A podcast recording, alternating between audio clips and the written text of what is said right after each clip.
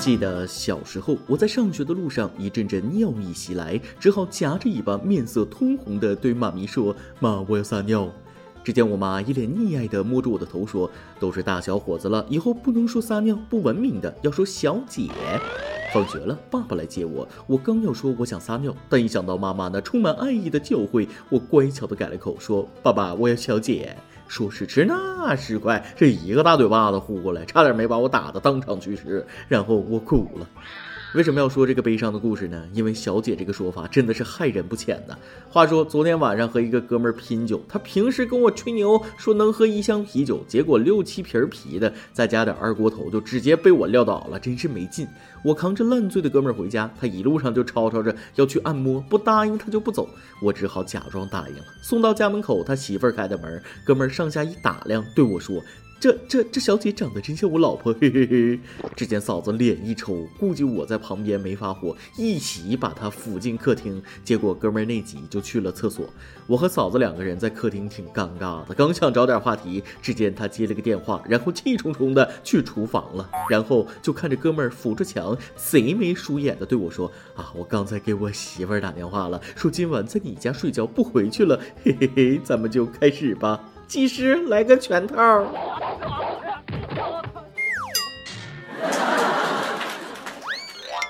各位听众网友，大家好，欢迎收听由网易新闻首播的每日轻松一刻。您通过搜索微信公众号“轻松一刻”云版了解更多奇闻趣事哦。我是经常要西游记的主持人大波儿。呃，我可是正经人，说的是想要尿尿的那个小姐，不是隔壁胖边喜欢的那种小姐姐，你们可不要想多了。另外，喝酒误事儿啊，朋友们一定要牢记。每次一说这个，我那个哥们儿总是特别激动的拍着轮椅，义愤填膺的样子。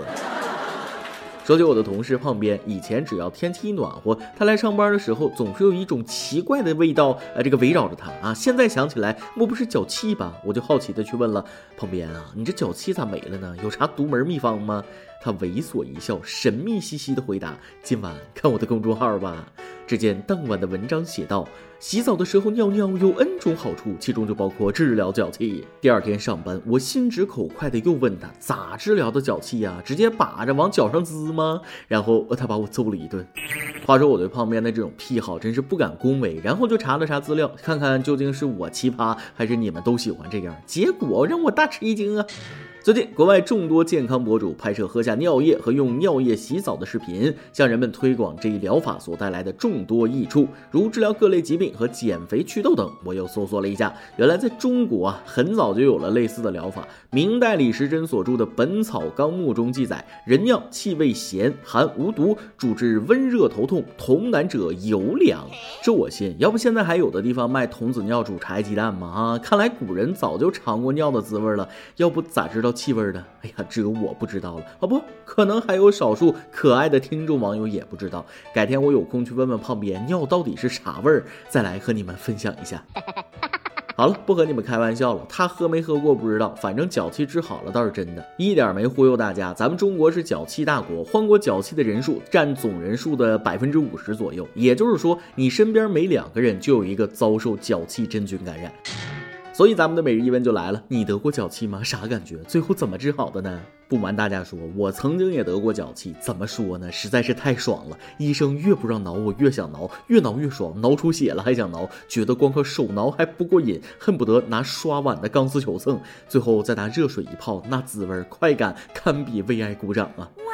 不过大家可千万别跟我学，这种行为一时爽，对治疗脚气一点帮助都没有。好孩子千万别学。咱们接着说正经的，脚气这种病可以说是野火烧不尽，春风吹又生，经常复发，堪称不死的癌症。可如果你有在洗澡的时候嘘嘘的习惯，当然了，是淋浴的时候直接嘘嘘在地上，不是泡澡的时候尿到澡盆里。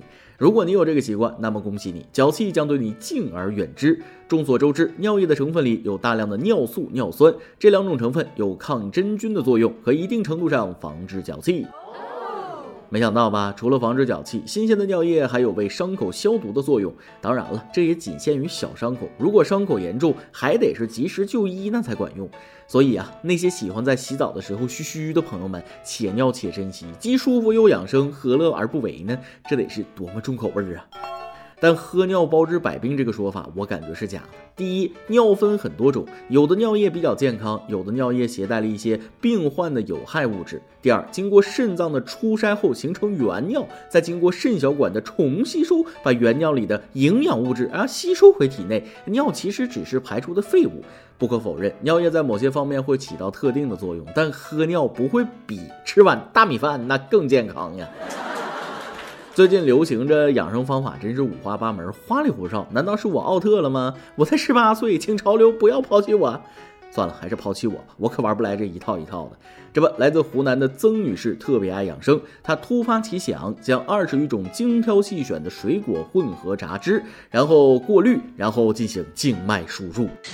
输液后，曾女士感到皮肤瘙痒，体温上升。当晚被丈夫紧急送医，检查发现其全身感染严重，重要脏器损伤，随时可能危及生命。经过五天救治，曾女士才脱离危险。狼人年年有，今年特别多呀！记得以前老家有个大妈买的泡脚药，嫌效果慢，就给喝了。这样也可以的话，我也想把数理化打进脑袋里，左手清华，右手北大。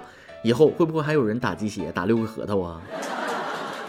最近不是流行夸夸群吗？我想赞美一下这位女士，她真是个多汁的水果女孩，无知者无畏，佩服她的勇气，更佩服她的智商。这个世界上就缺少像她这样第一个吃螃蟹的人，真是为了科学研究舍身为民呐。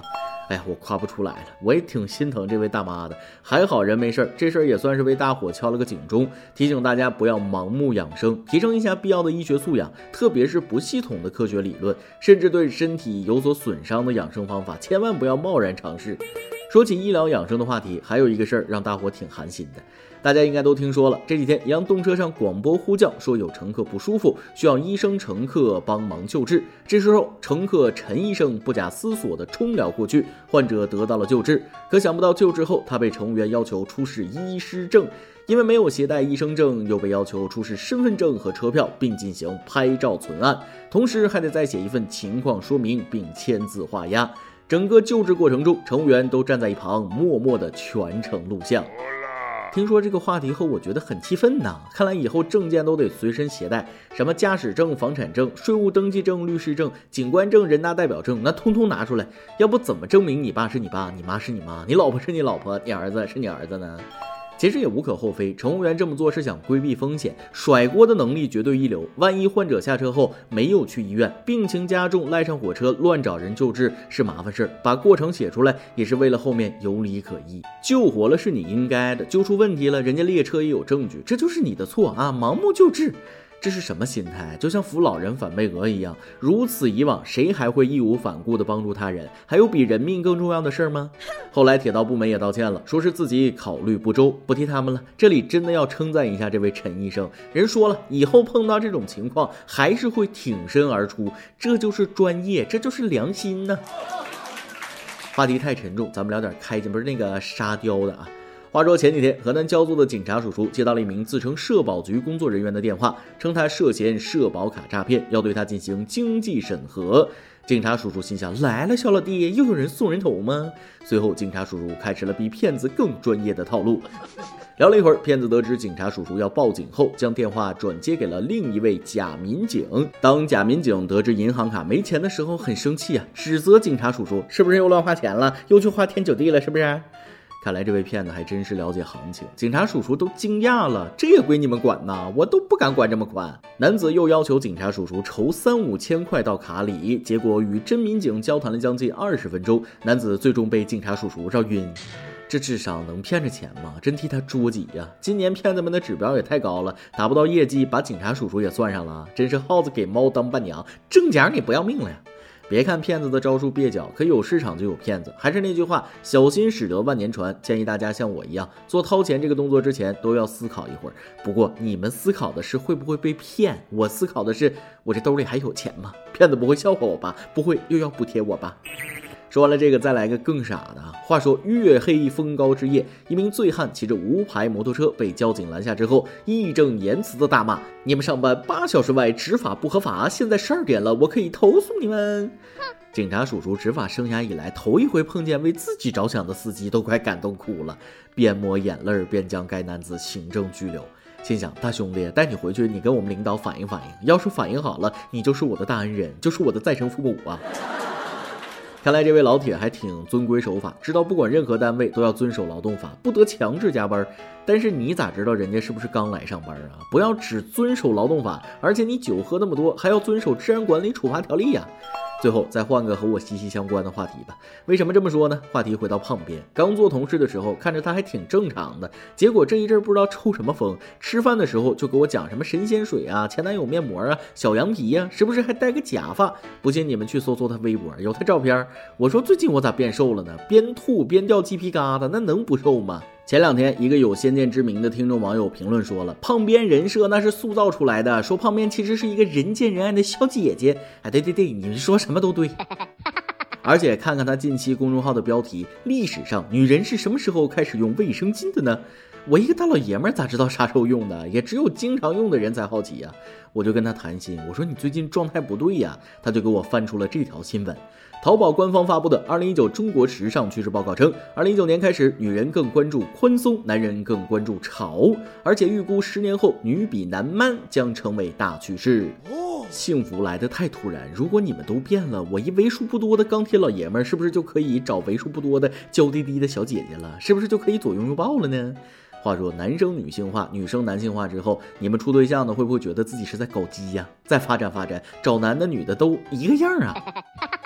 其实我觉得穿什么是个人意愿啊，只要不裸奔，其他人管不着。穿着中性化只是穿搭的一种趋势而已，代表世界更加开放多元啊。只要不缺乏责任和担当，谁管穿的怎么样？是不是？这个年代可以重新定义女性气质、男性气质，为什么要用固定的标准来衡量呢？